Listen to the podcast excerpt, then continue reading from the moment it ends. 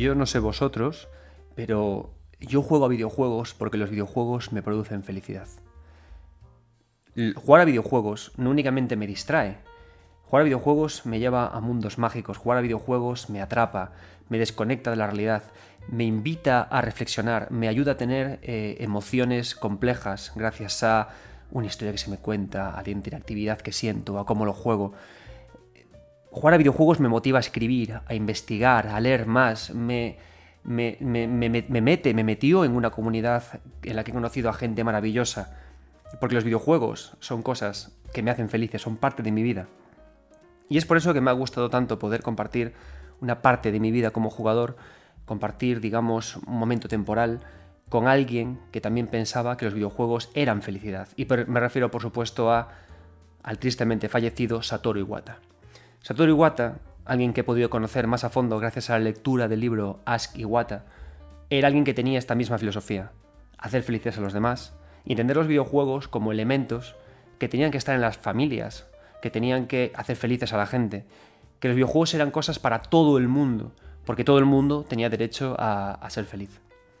Precisamente por eso, hoy este episodio de 9 bits va a estar dedicado a la figura de Iwata, y lo vamos a hacer eh, en un formato que es que quiero que se quede para siempre.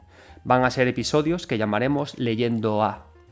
Y leeremos declaraciones, comentarios, entrevistas de autores de diferentes medios. En este caso será de Iwata, centrándonos en el libro, en este caso de Ask Iwata. Leeremos fragmentos, leeremos declaraciones que ellos han tenido y eso nos ayudará también a reflexionar sobre ellas y a debatir sobre ellas. Me gusta hacerlo así además porque yo soy eh, un enamorado de las declaraciones y creo que muchas veces tenemos ansias, tenemos ganas, tenemos eh, la inquietud siempre de retuitear o de hacer inmortales frases u opiniones de gente que no son la importante y nos olvidamos de hacer inmortales a las frases de la gente que sí es importante. Y este podcast quiere hacer un poco eso, coger las frases de Iwata que a mí me parecen más relevantes en su figura, que más me han hecho reflexionar dentro de su libro Ask Iwata, contároslas al oído, susurrándolas melodiosamente, con cariño, y luego charlar sobre ellas. Espero que eso os ayude a también ser a vosotros un poquito más felices, porque como comprobaréis, leer a Iwata es algo que produce mucha felicidad. Muchas gracias por estar ahí. Yo soy Adrián Suárez, esto es 9 Bits y esta es la hora de jugar.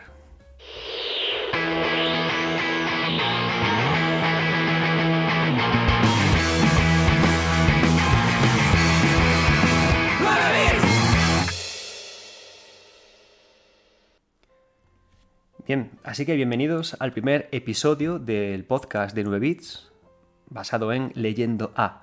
No dudéis en comentarios de este podcast, tanto si lo escucháis en iVoox como si lo veis en YouTube, de pedirme a quién queréis que os lea y de quién queréis que reflexione. En este caso, en el día de hoy, eh, todo, todo lo que vamos a leer está extraído del libro Ask Iwata, titulado también Estas fueron las sabias palabras de Satoru Iwata, el legendario CEO de Nintendo, Ask Iwata, editado por Hobonichi, en la edición española que ha publicado Planeta Comic. Entonces, van a salir hoy todas las declaraciones de aquí, pero en otras ocasiones, cuando por ejemplo leamos a Miyazaki, cruzaré declaraciones de sus libros de arte o de otros lados, cuando leamos... Es decir, la clave es eh, investigar a un autor no a través de echar un rollo sobre su vida, sobre su... No, no, no. Leer sus palabras y conocer al autor a través de sus palabras y hablar sobre ello.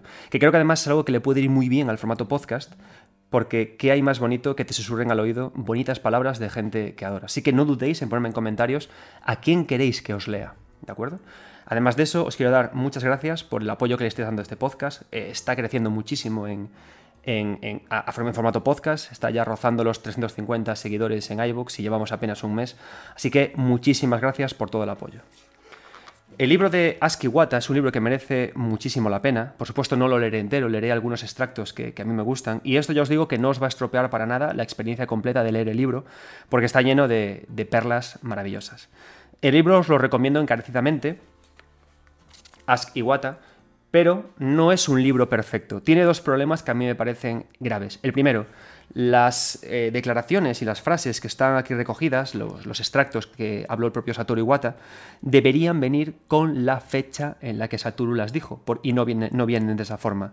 Están ordenadas de forma temática, están ordenadas en plan de, bueno, esto fue el Satoru programador, el Satoru que habló con Miyamoto, pero a mí me gustaría que estuvieran las fechas puestas para poder decir, vale, esto lo dijo el 11 del 9 del 93 e irme a hemeroteca y decir, vale, en este momento Nintendo estaba así, él llegó así y eso me falta.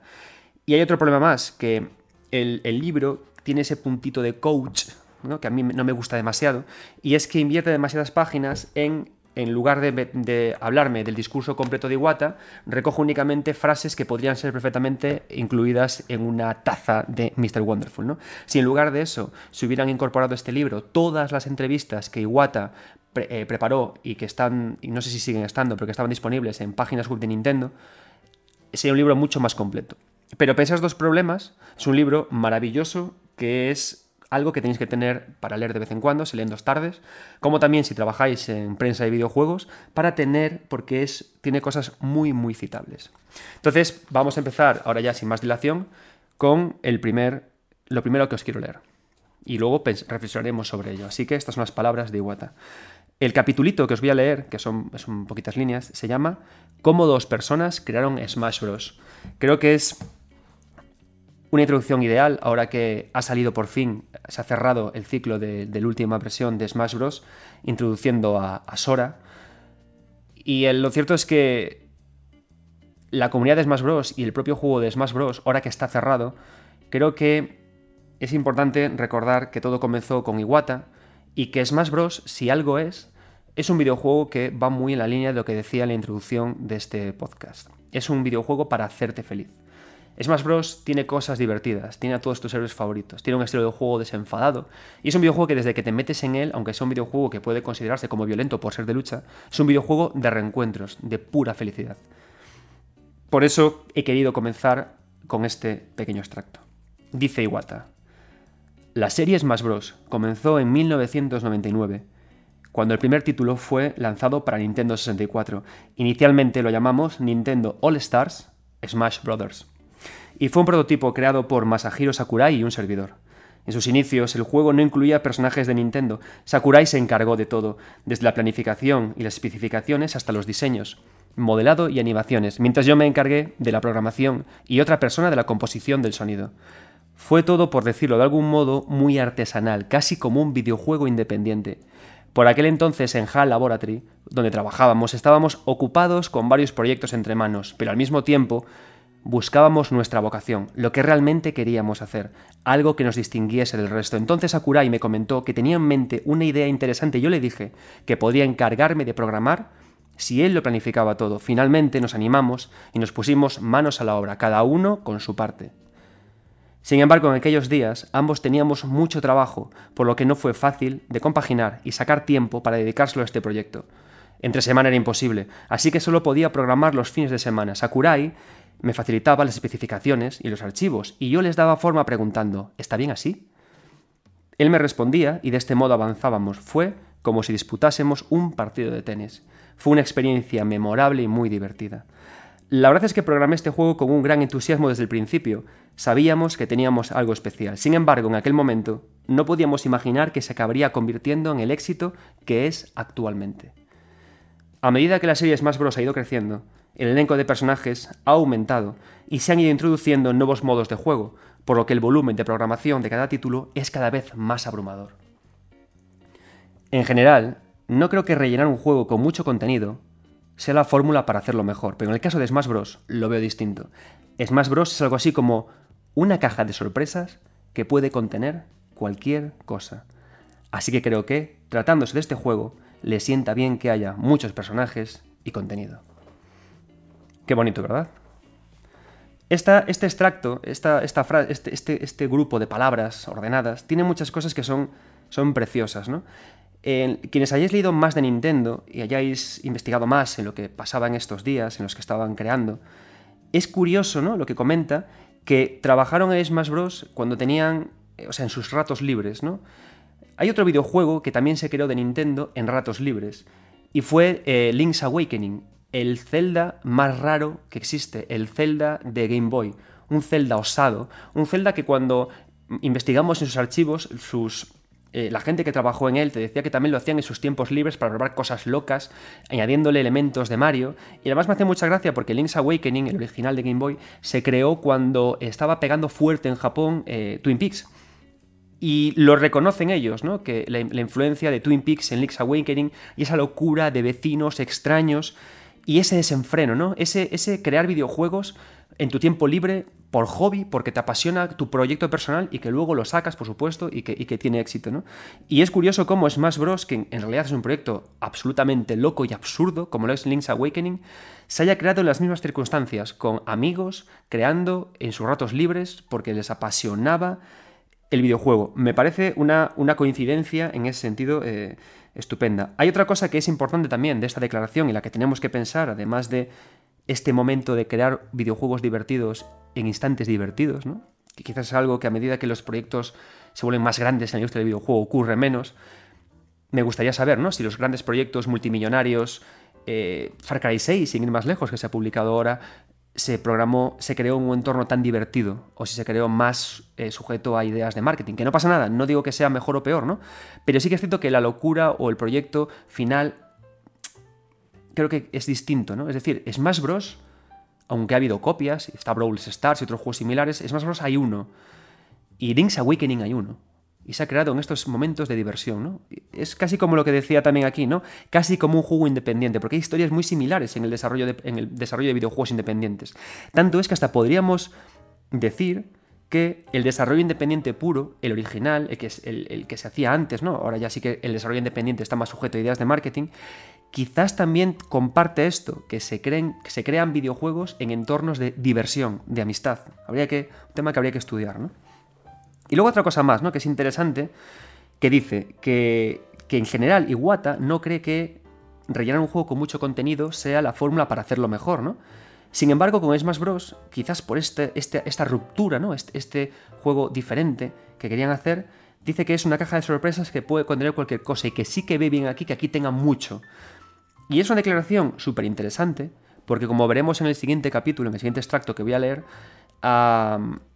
Nintendo giraba en torno, en gran parte, a las ideas de Shigeru Miyamoto era eh, Iwata lo adoraba, ¿no? Eh, en, otra declaración eh, de este libro, Miyamoto dice, Miyamoto dice, Iwata a veces me sorprendía y él mismo se autodeclaraba el fan número uno de Miyamoto, ¿no? Y yo le miraba y decía, bueno, me caes bien, ¿no? Qué, buen rollo.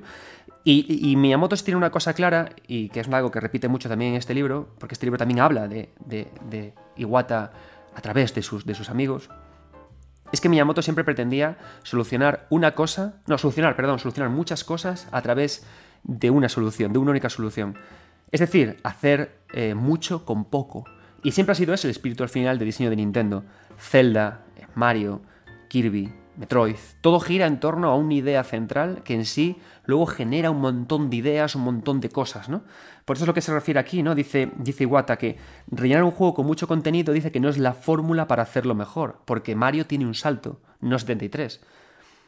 Y dice justamente eso, ¿no? Pero que en este caso, oye, a veces, a veces, sí que es cierto. ¿Por qué? Porque Smash Bros. es una caja de sorpresas que puede contener cualquier cosa. Y creo que en la última versión que tenemos de Switch creo que se ha conseguido justamente esto, el deseo que tenía Iwata para Smash Bros. Que sea una caja de sorpresas que puede contener cualquier cosa. Y tan así ha sido que una de las cosas que yo más he disfrutado con Smash, porque eh, tuve la fortuna de que cuando salió el último Smash yo estaba en Mundo Gamers y pude ir probando todos los personajes a medida que salían, gracias a tener que hacer artículos para ello. Eh, yo disfrutaba cada lanzamiento de un nuevo personaje con muchísima alegría, ¿no? Con, con esa sorpresa. ¿Quién será? ¿Quién vendrá? ¿Vendrá por fin Soler? Y es curioso cómo Smash Bros. con Sakurai al frente, con toda esta campaña de promo que ha hecho, ha justamente dignificado esta frase, una caja de sorpresas que puede contener cualquier cosa, porque ha jugado todo el tiempo con la sorpresa y al final nos ha dado algo tan extraño como que Sora de Kingdom Hearts llegue a Smash Bros. Así que ya veis, así ha sido Smash Bros. bajo los ojos de Iwata. Seguimos. Tan, tan, tan, tan. 9 bits. Continuamos leyendo a Iwata En este caso con un capítulo dedicado a cómo Iwata mira a Miyamoto, es decir, quién es Miyamoto tras los ojos de Iwata. Es apasionante este capítulo, ya veréis. Se llama Cuando Miyamoto mira por encima de tu hombro. Durante mis primeros años como desarrollador de videojuegos, cuando los juegos que creaba no se vendían lo suficiente, me decepcionaba y me preguntaba la razón. Eh, no es por alardear, pero en términos tecnológicos o de técnica, mis juegos no eran inferiores a los demás, pero aún así no se vendían apenas. Sin embargo, los que creaba Miyamoto se vendían como panes. Es decir, sus ventas se multiplicaron por docenas en comparación con los que yo creaba. Si comparaba las calidades en cuanto a tecnología y calidad, los míos no salían perdiendo. Quería saber cómo atraer a los clientes de la misma forma en que lo hacía Miyamoto, y por eso le observaba buscando comprender nuestras diferencias. Yo solía pensar desde la rigurosa perspectiva de un creador. En cambio, Miyamoto trabajaba dando saltos de fe. Solía decir, si lo hacemos así, esto es lo que podemos esperar. Y por alguna razón acertaba a menudo. Aún así, él no era Dios y también había momentos en los que cometía errores. Pero destacable era la forma en que corregía esos errores. Iba en busca de un empleado que no tuviera nada que ver con el juego que estaba desarrollando. Ponía en sus manos el mando y le decía, adelante, juega, sin explicarle nada más. Actuaba así incluso desde antes de ser reconocido como un creador de videojuegos de renombre internacional, cuando todavía era subgerente o gerente, no recuerdo bien. Ya entonces Miyamoto recurría a personas ajenas a los proyectos, sentándolas frente a la consola y arrojándoles el mando para que jugasen a los proyectos que creaba. Les decía, pruébalo. Y se mantenía inmóvil tras ellos, observándolos en completo y perturbador silencio. Es lo que solían llamar cuando Miyamoto mira por encima de tu hombro. No fui consciente de la importancia de todo esto hasta trabajar con él. Comprendí que los desarrolladores no podemos ir hasta cada cliente para poder explicarle en detalle nuestro juego, nuestras intenciones o de qué forma deberían jugar. Solo si vemos al cliente jugar podemos entender cómo se sentirá. Los jugadores no siempre comprenderán cada detalle que el creador quiera transmitir, y pueden sentirse confusos en lugares y momentos que el creador nunca hubiera imaginado. Miyamoto supo dar con la solución de este problema, con su táctica de observar por encima del hombro, al ver cómo otras personas juegan, comprueba en detalle cómo responden e interactúan, siendo capaz de intuir cómo jugarán en el futuro los clientes que no tienen ningún conocimiento previo del videojuego. Averigua lo que no entienden, lo que dejan pasar, las dificultades que se les presentan conforme avanzan. Por lo tanto, a Miyamoto no le importa su larga experiencia como desarrollador, sino que da prioridad a que el jugador pueda entender al 100% su juego. Y si no lo consigue, se culpa y trata de solucionarlo. En resumen, Miyamoto siempre pensó desde la perspectiva del cliente y desde el principio encontró el método idóneo para conectar con ellos. Mientras que a mí me preocupaba más que mi videojuego se viese bonito, en ningún momento tuve en cuenta cómo se sentirían los clientes al jugar. Al igual que mi yo del pasado, hay muchos desarrolladores que piensan que su opinión representa la de los clientes, pero cuando los clientes reaccionan de forma distintas a como intuimos, nos preguntamos por qué y cómo resolver el problema de raíz. En situaciones así es complicado no sentir el peso de nuestra propia opinión, que en mi caso solía ser el resultado de una mezcla de hechos e hipótesis. Lo que más distinguía a Miyamoto era que, a pesar de ser extremadamente terco en su punto de vista, era capaz de contemplar con serenidad cómo se sentían otras personas al jugar a sus videojuegos. Si descubría que había algo que no entendían, simplemente dejaba de lado su postura y probaba nuevos enfoques de estar examinando el proyecto con lupa, de repente era capaz de pasar a avistarlo a 10.000 metros de altura. Por lo general, cuando se pasa demasiado tiempo trabajando en el mismo proyecto, es normal quedarnos atrapados en nuestro punto de vista particular, pero él no era así. Tal vez su afirmación sobre resolver múltiples problemas con una sola idea también quisiera decir que cuanto más de cerca se observa algo, más implicado se está, menos se comprende. Es algo que es imposible que notemos, a no ser que seamos capaces de cambiar nuestro propio punto de vista, algo nada fácil de lograr. Miyamoto, en cambio, es capaz de cambiar su punto de vista con total facilidad, por lo que es el tipo de persona que da con soluciones que pueden salvar una vida y no rescatarla a costa de otra. La mayoría de gente piensa en Miyamoto como una persona artística llena de inspiración, un genio con un talento natural, a quien le viene una gran idea tras otra, como guiado por la gracia divina, pero en realidad no es así. Miyamoto es extremadamente lógico, pero eso no es todo. Su lógica se combina con su creatividad, concibiendo ideas que solo una persona que eligió la senda del arte como él podría llegar a imaginar en su mente. La verdad es que me frustra al mismo tiempo que le envidio profundamente. No estoy diciendo que yo no tenga talento, pero no me gustaría tener que competir contra personas como Shigeru Miyamoto en su propio terreno. Tendría todas las de perder. Por lo general, prefiero competir en aquello que soy bueno que lo que se me da peor. Wow, ¿eh? Hay muchas cosas interesantísimas en esto que está hablando Iwata. Hay varias cosas que hay que tener muy, muy en cuenta. La principal, la que a mí más me interesa y la que más me ha impactado, es que eh, Iwata está hablando de una forma que tenía Shigeru Miyamoto para diseñar. ¿Por qué los videojuegos de Miyamoto funcionaban mejor que los de Iwata en sus palabras? Curiosamente porque Shigeru Miyamoto había inventado, o el research de UX, había investigado, había descubierto por su propia cuenta lo importante que es la investigación de la experiencia del usuario y no, y no eh, dejar tu cabeza como creador metida dentro del culo. Y esto es, esto es increíble, ¿no? Esto es interesantísimo, porque eh, no es hasta que en los años 90 finales eh, Nielsen y otra serie de, investigadores empiezan a, hacer teoría y empiezan a crear documentos sobre usabilidad, sobre investigación de usuarios, y como poco a poco eso va evolucionando y llegan, y llegan al videojuego también los, departamentos de QA en lo que se hacen testeos, se hacen preguntas.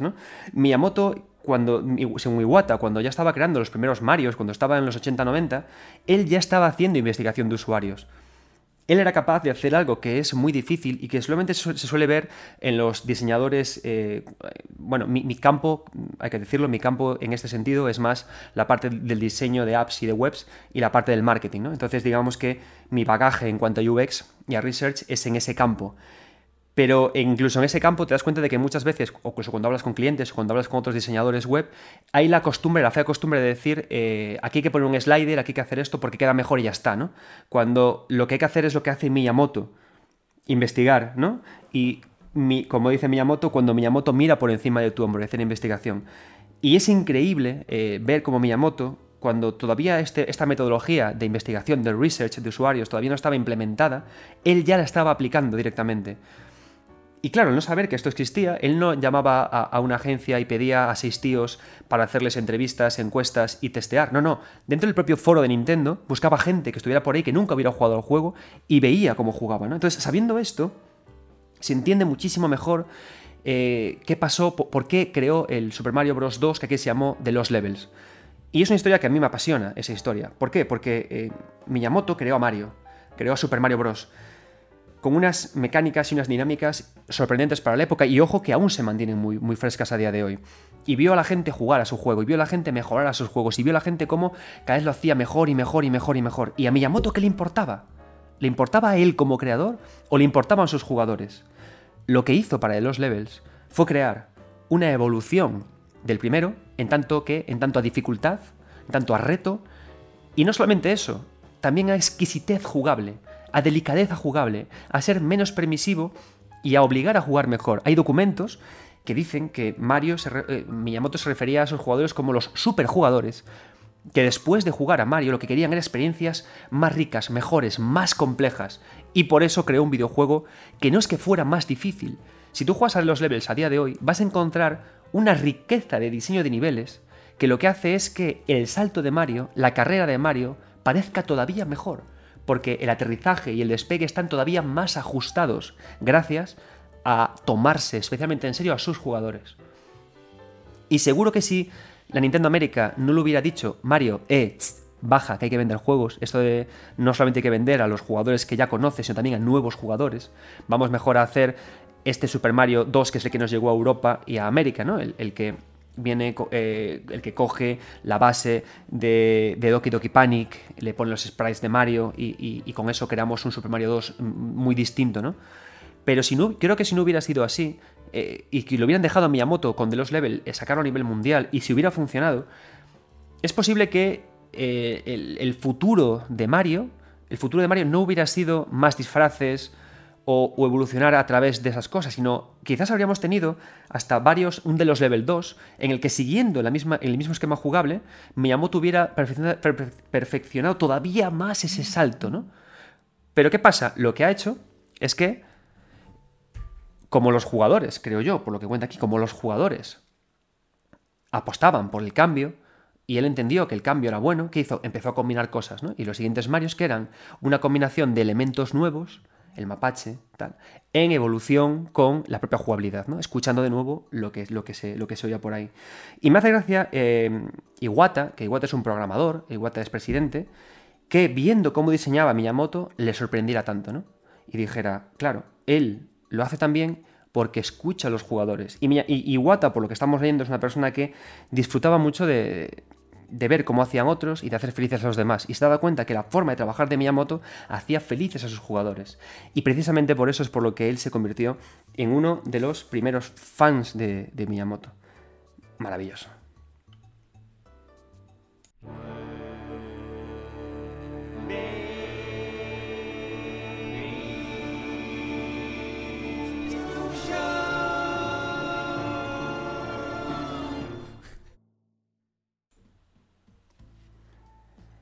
Seguimos leyendo Iwata, en esta ocasión, para intentar eh, conocer mejor la forma de diseñar de Nintendo. ¿no? ¿Y por qué Nintendo, curiosamente, es capaz a día de hoy de sacarte remakes o remasters poco trabajados de sus juegos clásicos? Y lo peor es que venden, y lo peor es que cuando tú los juegas, dices tú, esto funciona, esto sigue siendo bueno.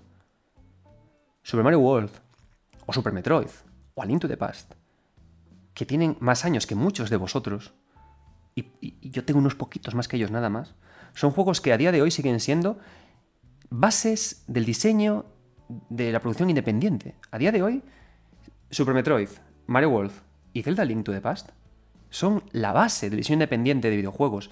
Los juegos de rol en 2D, los Metroidvania, todo se hace, Hollow Knight, todo se hace basado en estos tres juegos, en estas tres piezas. ¿Por qué?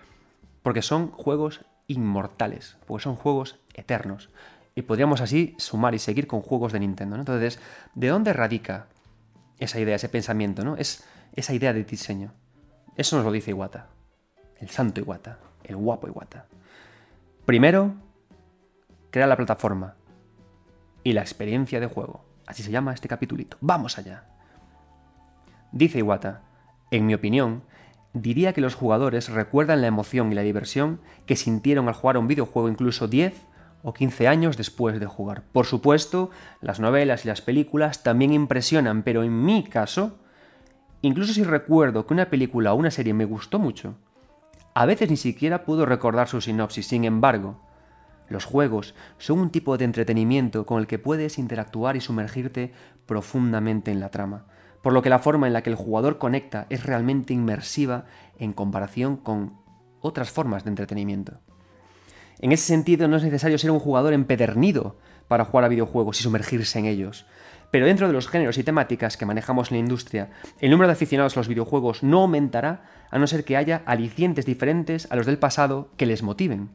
Por lo tanto, en la época de Nintendo DS, con el objetivo de aumentar el número de aficionados a los videojuegos, abordamos activamente temas y formas de juego que no habían sido explotados en el pasado. Para mí es una gran satisfacción ver a personas de todo el mundo disfrutando con un videojuego que hemos creado y experimentando sensaciones nuevas, porque cuantas más emociones diferentes experimenten mientras juegan, más y más crecerá su deseo de jugar. Se trata de dejar de pensar en las limitaciones e imaginar hasta dónde podría llegar una experiencia de juego, por eso en las consolas que fabricamos, primero creamos una plataforma estructural donde cada persona pueda jugar a su manera y compartir sus experiencias con los demás. Si el hardware ha sido diseñado para hacer posible que haya variedad de jugabilidad, eso influirá en gran medida en que la experiencia sea mucho más atractiva. Por lo tanto, nuestras consolas tienen como prioridad el alto rendimiento. No tienen esto como prioridad sino contar con una amplia gama de juegos y aportar distintas experiencias para satisfacer la curiosidad del jugador. Por otra parte, también me encanta escuchar a los jugadores decir, el juego llamado que saldrá próximamente es increíble. Para seguir escuchando opiniones así, trabajamos duro día a día. Vale. Hay muchas cosas que son guays, ¿no? De este, de, este apartado, ¿no?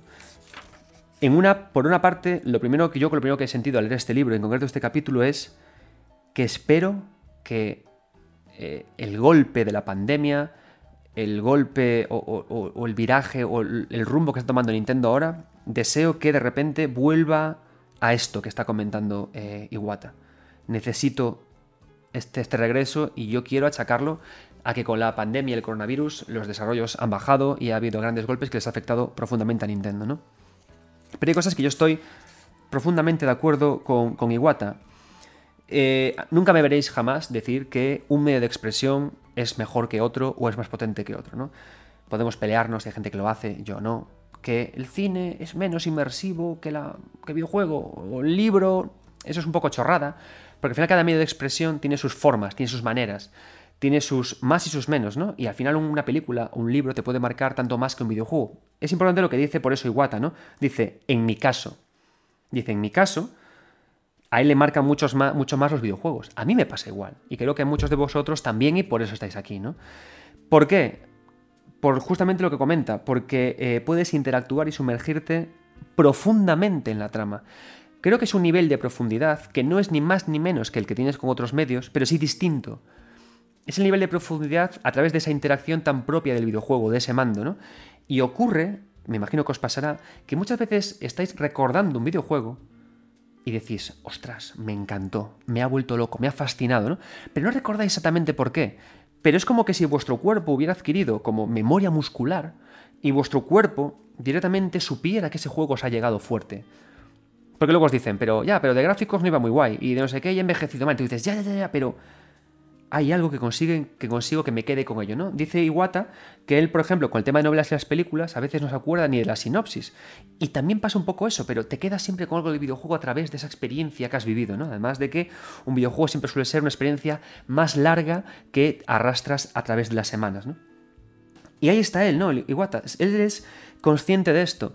Y lo mejor de esto es que los videojuegos de Nintendo, los que he mencionado antes, ¿no? Super Metroid, a Link to the Past y Super Mario World, que para mí son catedralicios.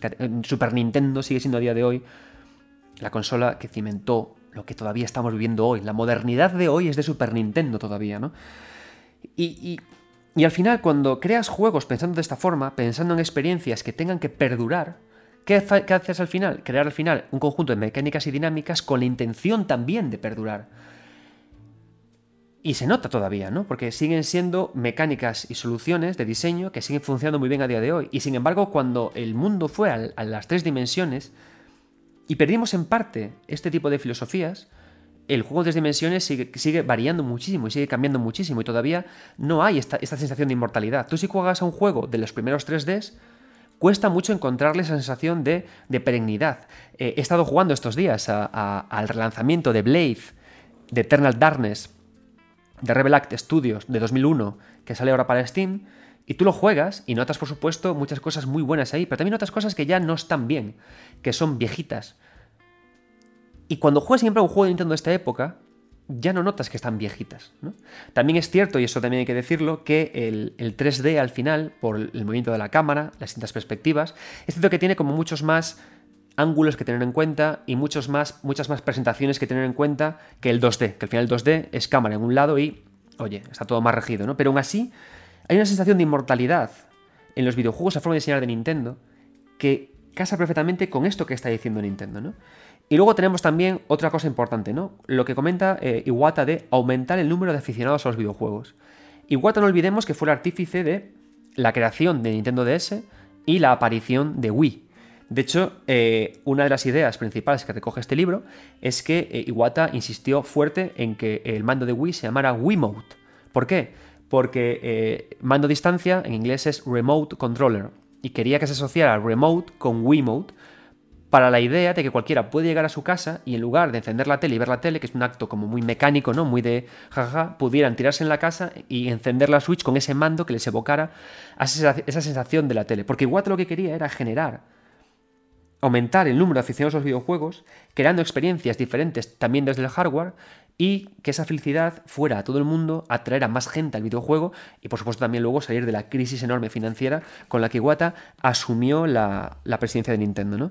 Pero es interesante en esto, ¿no? Si el hardware ha sido diseñado para hacer posible que haya variedad de jugabilidad, eso influirá en gran medida en que la experiencia sea mucho más atractiva. ¿Por qué? Porque si el hardware se diseña desde la versatilidad, es cierto que abrimos las puertas a que podamos crear de nuevo esas mecánicas y dinámicas, entre comillas, inmortales que recordamos de la primera, la primera Nintendo. Y así es, ¿no? Y de nuevo vuelvo con lo que decía antes, eso que dice a que le gustaba escuchar. El juego llamado XXX, pone en el libro, por decir cualquiera, que saldrá próximamente, es increíble. Nintendo, hay que volver a esa época. 1, 2, 3, 4, 5, 6, 7, 8, 9 bits. Cuando hablamos de, de esa Nintendo que crea juegos inmortales, de esa Nintendo que crea juegos que a día de hoy todavía son la base de la producción independiente, muchas veces nos olvidamos del el impacto de Earthbound. Earthbound es un juego de rol, Mother, que eh, a día de hoy ha sido la inspiración, no olvidemos, de, eh, de Deltarune, de Undertale y, y esos dos juegos al final han sido dos de los roles eh, recientes más potentes y transgresores que hemos tenido en, el medio. Y Iwata participó también activamente en el desarrollo de Earthbound, ¿de acuerdo? Entonces vamos a leer ahora un una pequeña pieza sobre Airbound. Airbound y el aumento de aficionados a los videojuegos. Y aquí encontraremos a, un personaje que quizás muchos no conozcáis, que es Shigesato Itoi, que es el escritor de, de ¿de acuerdo? Y es gran amigo de Iwata, mantuvieron y crearon una gran relación en torno a la creación de Airbound, como veremos ahora. Airbound ha sido un juego de culto, aclamado durante años. Como curiosidad, lo que cada uno recuerda con cariño del juego varía mucho en función de la persona. A algunos, dice Iwata, les gusta la música, a otros sus diálogos. Cada uno disfruta de algo en particular. He escuchado opiniones de gente a la que le hizo llorar, mientras que otros odiaban el sonido de Master Belch, eh, Gepu en japonés. El juego marcó los recuerdos de generaciones de jugadores, cada uno en distintos momentos. Les hizo conmoverse y llorar, o reír a carcajadas por lo ridículo que era. Cuando escucho las reminiscencias y opiniones de distintas personas, a menudo me siento identificado al recordar mis partes favoritas del juego, aunque también tenga mis propios puntos de vista. Creo que lo que hace a Earthbound tan especial es en gran parte el papel que jugó Shigesato Itoi en su creación.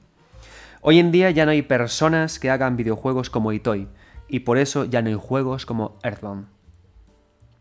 Shigesato Itoi es un, es un auténtico adicto a los videojuegos, por eso tiene el corazón de un jugador y sabe cómo dirigirse a los clientes. Tiene mucha experiencia como jugador y como desarrollador, y ambos aspectos combinados le hacen una persona única. Diría que este juego también está influenciado por su propia personalidad. Earthbound comparte el estilo de los videojuegos de rol japoneses tradicionales, un formato muy extendido, por lo que en ese sentido no era nada especial. Sin embargo, en conjunto es un juego único que no puede compararse con ningún otro. Creo que se debe a todas las experiencias que Shigesato Itoi creó para este juego, momentos interesantes, momentos tristes, momentos absurdos, detalles fuera de lo común. Este compendio tiene un efecto en el jugador, y por eso sigo pensando que no hay ningún otro juego como este hoy en día. Para adultos, niños e incluso para tu hermana, son las líneas que Shigesato Itoi escribió para Earthbound. Unirme a la creación de Earthbound, en su etapa final, me ayudó a conocer más profundamente a Itoi y sus palabras me marcaron. Después de convertirme en presidente, me comprometí y me planteé como meta que aumentaría la cantidad de aficionados a los videojuegos en el mundo. Después de todo, este ideal requería hacer videojuegos que pudieran gustar a los adultos, a los niños y también a las chicas. Además, en Earthbound, si se juega durante el tiempo suficiente, el propio juego está configurado para que el padre del protagonista diga ¿Por qué no te tomas un descanso? Este concepto también lo trasladamos al posterior desarrollo de Wii. Sin aquel sistema en el que el padre habla cada dos horas, creo que no habría existido la posibilidad de registrar el tiempo total de Wii a posteriori. Por lo tanto, Earthbound es un título muy especial e implicarme en su desarrollo me sirvió de inspiración para muchos otros proyectos en el futuro. Earthbound es un juego maravilloso, un título de rol atípico y, en serio que la mejor forma de explicar a día de hoy qué es Earthbound es decir que Undertale se basó en él.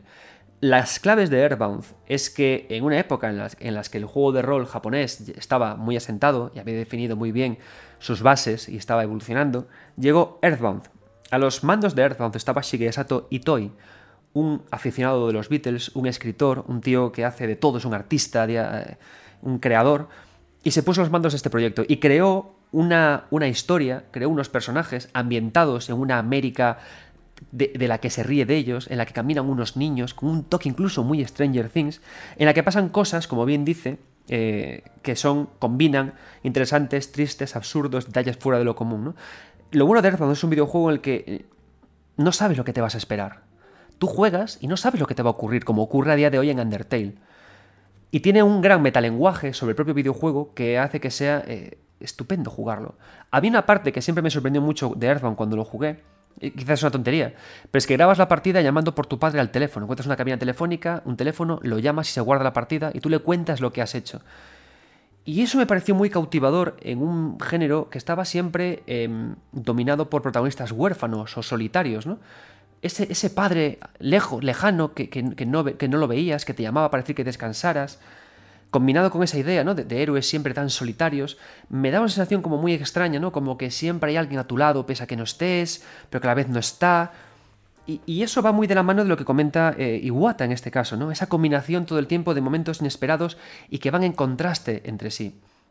Los que jugamos y disfrutamos de la época de juegos eh, de, videojuegos de Super NES y, de PlayStation 1 y algunos de PlayStation 2, tras leer esto, creo que empecé a entender por qué los videojuegos salen a día de hoy intentando reproducir eh, las sensaciones de esos juegos. Los juegos de Top, Tokyo RPG Factory, eh, Octopath Traveler, por ejemplo, mismamente, que, digo que a mí no, os pudieron gustar sin problema, ¿no? Pero que a mí no me acaban de llegar, es porque pierden la ambición en lo narrativo, en esto que combina, en esta combinación de momentos tan cambiantes, ¿no? ¿Por qué? Porque un videojuego de rol tiene que ser un viaje en el que haya momentos absurdos, detalles fuera de lo común, momentos tristes, pero muy exagerados y sobre todo bien montados entre ellos, bien calibrados entre ellos, bien equilibrados, de forma que uno te lleve al otro y el otro te lleve al uno, y de esa forma se consiga emocionalmente en un gran viaje. Es decir, no todo es un buen combate. No todo es buenos gráficos, no todo es ser bonito, es la escritura. Es que te lleve de un lugar a otro y que te marque. Es lo que creo que a mí más me gusta de un juego de rol y creo que es lo que lo hace inmortal. De hecho, si, si pensamos, por ejemplo, en, Final Fantasy VII, tiene justamente esto. Tiene momentos absurdos. El momento de la noria, de cuando eh, te disfrazas para la mansión de Corneo. Tiene momentos interesantes, como cuando se desvela la trama que, envuelve a Sephiroth. Tiene momentos tristes. Muy tristes. Y también tiene detalles fuera de lo común. Y, y, y pasarse de rosca con los absurdos, con los tristes, y jugar bien con ellos, creo que es lo que hace que un juego de rol japonés sea especial. Y creo que es algo que nos estamos olvidando de ello. Creo que está muy centrado el desarrollo a día de hoy en un combate concreto, en una presentación artística concreta.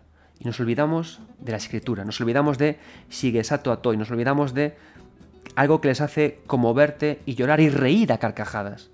Porque un juego tiene que saber hacerte llorar, pero también hacerte reír a carcajadas. Los juegos de rol no son tristes.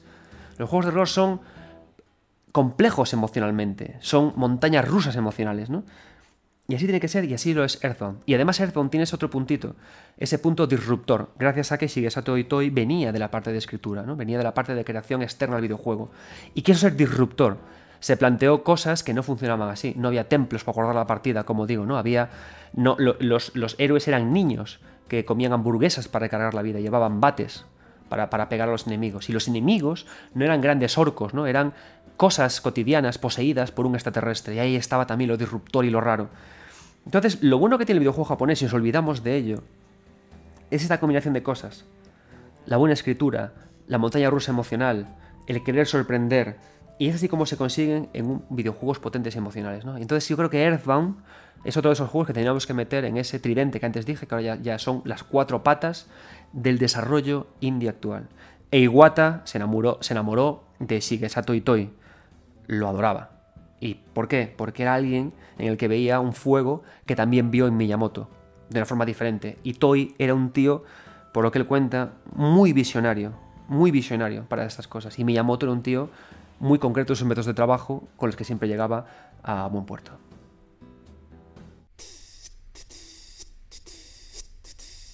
Tan, tan, tan, tan. 9 bits.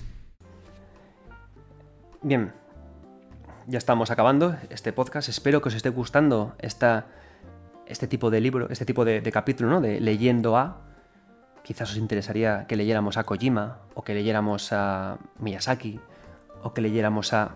Ya sabéis, en comentarios podéis pedirlo, que para eso estamos y preparamos un otro podcast leyendo cosas interesantes y reflexionando sobre ellas. ¿no? Y por supuesto, no únicamente me pidáis eh, lo, que queréis, lo que queréis que lean o lo que queréis que reflexione, también podéis contarme vuestras reflexiones sobre lo que estamos leyendo en los comentarios, ¿no? que para eso estamos en este programa hablando de videojuegos desde el cariño. Vale, una cosa es que, de las cosas que más me ha gustado en el libro es conocer a, a Miyamoto y conocer a Itoi, que Itoi en concreto es una figura que yo desconocía bastante. Conocí a Airbound y, admiro mucho el trabajo de, de Airbound eh, porque es súper transgresor eh, como juego de rol. Y me ha gustado mucho verlo bajo la perspectiva de Iwata, porque aparte da mucha información interesante sobre las metodologías de trabajo, ¿no? Si alguno de vosotros que me escucha eh, trabaja en diseño web, por ejemplo, o trabaja haciendo UX, seguro que a día de hoy, eh, o, incluso haciendo videojuegos, escuchando la forma de trabajar de Miyamoto, ha dicho, qué cabrón en esos años ya haciendo esas cosas. ¿no? Pero hay otro personaje que, también es muy interesante dentro del mundo Nintendo, que es Hiroshi Yamauchi, ¿no? Eh, a poco que leáis de Hiroshi Yamauchi, del primer presidente de, de Nintendo, es que era un tío bronco, de que era un tío enfadado, ¿no? Es eh, como muy popular, ¿no? No está exactamente confirmado, pero sí que es cierto que Hiroshi Yamauchi estaba ahí mandando cuando hubo el, el encontronazo con Square, con Squaresoft, en el que Squaresoft dijo me voy con PlayStation como Final Fantasy VII, ¿no? Y hubo una gran bronca de jamás volveréis a trabajar con Nintendo y Squaresoft no volvió a tocar Nintendo hasta muchos años después, ¿no? Por eso es todo el revuelo que hubo cuando Final Fantasy VII volvió a Switch y todas estas cosas, ¿no? Entonces, Hiroshi Yamauchi siempre tuvo esa fama de tío bronco, de persona enfadada y malhumorada. Entonces, por eso me interesó mucho este trocito, este fragmento que tenemos aquí, ¿no? De, de cómo era él. De cómo era él en concreto con Iwata y con Miyamoto. Vamos a leer las lecciones de Hiroshi Yamauchi. En el transcurso de los cinco años que me tomó reconstruir HAL Laboratory, bueno, para que no sepáis lo que es HAL Laboratory, era el estudio de videojuegos en el que trabajaba originalmente Satoru Iwata. Es decir, antes de comenzar a trabajar para Nintendo, tuve la oportunidad de sentarme a hablar con el señor Hiroshi Yamauchi, quien por aquel entonces era el presidente de Nintendo. Shigesato Itoi y yo, y a veces también Shigeru Miyamoto, solíamos reunirnos con él. Todavía no comprendo la razón por la que el señor Yamauchi nos dedicaba su tiempo, ni qué tenía en mente cuando organizaba nuestras reuniones, pero acabó convirtiéndose en mi mentor. Él debía de darse cuenta de lo entusiastas que éramos. Como presidente de Nintendo siempre estaba muy ocupado, pero parecía entusiasmarle pasar tiempo y dialogar con nosotros. El presidente Yamauchi, que era conocido por ser una persona que apenas sonreía, siempre mostraba su sonrisa cuando hablaba en la intimidad con nosotros tres. Pensando en ello, hablar con él era como asistir a clase. Nos enseñaba muchas lecciones. Eh, ¿Qué es entretenimiento? ¿Qué es software? ¿Qué es lo que necesita Nintendo? ¿Qué debería hacer Nintendo en el futuro y qué no? Por ejemplo, el señor Yamauchi dijo, si Nintendo intenta luchar de frente, perderá. Debemos encontrar nuestro propio lugar, no malgastar nuestra energía en disputas absurdas. El lenguaje empresarial podría definirse como el término estrategia del océano azul. El señor Yamauchi era consciente de que incluso si se crea un hardware revolucionario, pero continúa utilizándose para repetir lo mismo de siempre, no se sentirá como algo nuevo y no revolucionará el mercado, ni hará posible que más personas se interesen por los videojuegos. El señor Yamauchi ya tenía en cuenta todo esto en aquel momento. Si se hace lo mismo de siempre, una y otra vez, nuestros videojuegos no tendrán carácter. Y si se carece de carácter, no se creará ninguna clase de competencia. Además, al señor Yamauchi no le importaba discutir sobre asuntos políticamente incorrectos. Tenía mi misma teoría sobre desarrollar aquello en lo que cada persona destaca. El pensamiento que se convirtió en la piedra angular de mi forma de gestionar la empresa. Por aquel entonces yo era joven y no tenía experiencia, así que pensaba que juzgar a las personas de aquel modo no era lo más adecuado, ya que suponía demasiado esfuerzo, pero en retrospectiva sin duda era lo idóneo y esencial. A partir de entonces recibí toda clase de lecciones del señor Yamauchi. Lo que más solía repetir era, no hagas lo mismo de siempre. Aquel episodio marcó nuestras vidas y dio lugar a la posterior creación de Nintendo DS. Yo insistía una y otra vez en que la consola debía tener dos pantallas. A raíz de ello decidimos crearla tal como se conoce ahora, pero pienso que el significado real de todo aquello era hacer algo diferente del pasado, tan diferente como tener dos pantallas en lugar de una.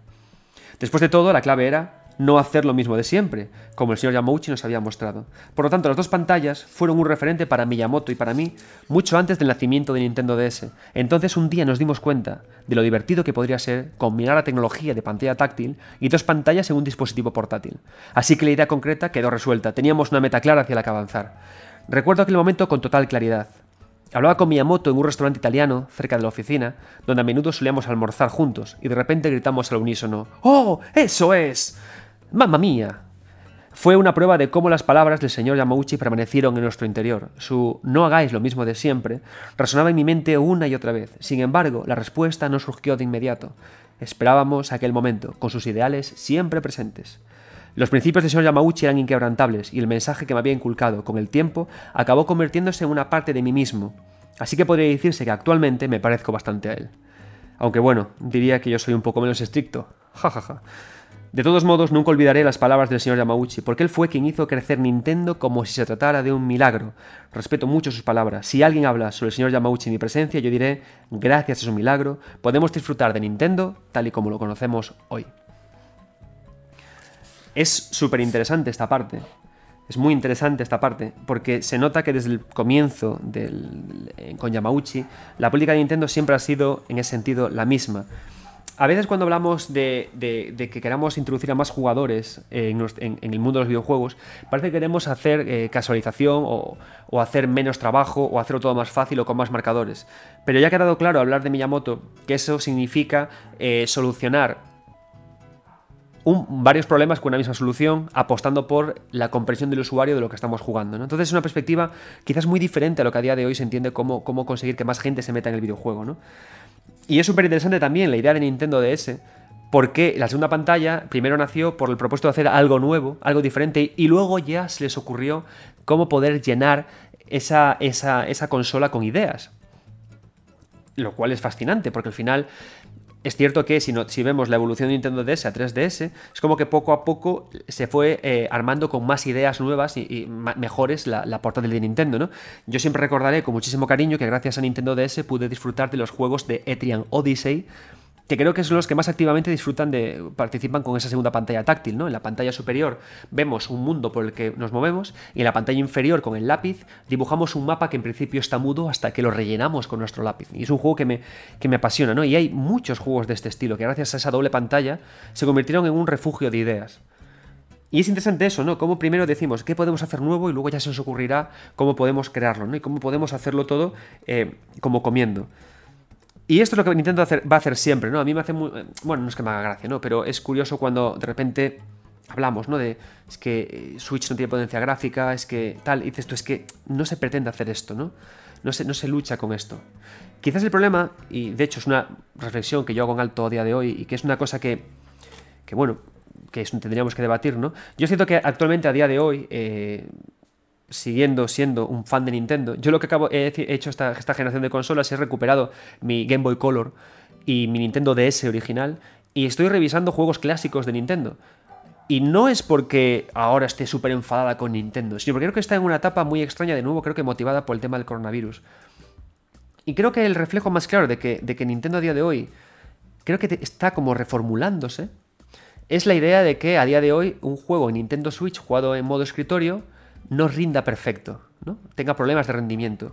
Porque es como que, ha ocurrido que con Switch han tenido una idea similar a esta, ¿no? No hacer lo mismo de siempre, saquemos la Switch, pero que todavía están en una fase de eh, ¿qué hacemos con ella? ¿Cómo, ¿Cómo, le damos una vuelta a esto? ¿no? Y, es algo que podemos llegar a pensar, porque si te das cuenta ahora mismo, Nintendo Switch está como virando a ser convertirse de nuevo en una portátil, ¿no? La Nintendo LED es portátil, la Lite es portátil. Parece que hay como una reivindicación de, bueno, bueno, bueno, eh, no queremos pelearnos en sobremesa, volvamos a portátil, que me parece estupendo, porque yo las portátiles las amo, ¿no? Y me hace gracia esto, ¿no? Que parece como que todavía a día de hoy falta que Iwate y Miyamoto vayan a sentarse a un italiano y que decidan qué quieren hacer con Switch. A dónde quieren llevar Switch, ¿no? ¿Qué es la idea fundamental para Switch? Quizás ahora tendrán que sentarse, no sé, a Onuma con Miyamoto, ¿no? Y comentar todo este tipo de cosas para ver cómo podemos repetir el milagro de Breath of the Wild, ¿no? que quizás es la consola que más sentido le dio a, Switch. Me gusta este capítulo mucho, ¿no? Porque te das cuenta de que al final Yamauchi era una persona bronca, quizás de puertas para afuera, un tipo empresarial, eran otros años además, pero que en su foro interno era un tío cariñoso que quería mucho a los suyos, ¿no? A, a Itoi, a, Iwata y por supuesto a, a Miyamoto. Es un capítulo que este que me gusta especialmente. 1, 2, 3, 4, 5, 6, 7, 8, 9 bits. Bien, quiero acabar este primer especial de Leyendo A con unas palabras de Shigesato Itoi sobre, sobre Iwata. Y me encantan y creo que es fundamental para hablar del futuro de Nintendo y de lo que es Iwata, ¿no? Dice Shigesato Itoi, el director, el escritor de, de Earthbound, de uno de esos juegos que, me, que en los que participó Iwata activamente, ¿vale? Dice Itoi, dice, puede que Iwata haya fallecido, pero Nintendo ha seguido fortaleciéndose gracias a todas las ideas y sistemas que dejó como legado, y es verdad. Nuestros jóvenes muestran gran entusiasmo por ese legado y siguen haciendo prosperar la empresa. Lo que más me entristece es que si tengo una idea loca durante el fin de semana, no hay nadie a quien pueda llamar para contársela hasta el lunes por la mañana. Cuando estoy almorzando, él ya no está ahí para decir, creo que tengo la solución a tu problema, lo que me hace sentir vacío y melancólico a veces. Realmente le echo mucho de menos. En fin, creo que a través de este capítulo hemos podido conocer más a Miyamoto, hemos podido conocer más a Iwata y hemos podido conocer más también a la propia Nintendo. Esto es lo que quiero hacer con este tipo de capítulos y espero que os haya gustado muchísimo. A mí me ha apasionado este libro, ojalá más libros como Aski Iwata, con palabras de los creadores y los desarrolladores. Y ahora me voy melancólico a pensar que quizás el mundo necesita muchos más iguatas, ¿no? Y creo que esto es algo lo que voy a decir ahora que, diría él, ¿no? Eh, gracias por estar aquí y nunca dejéis de jugar. Hasta luego, muchas gracias.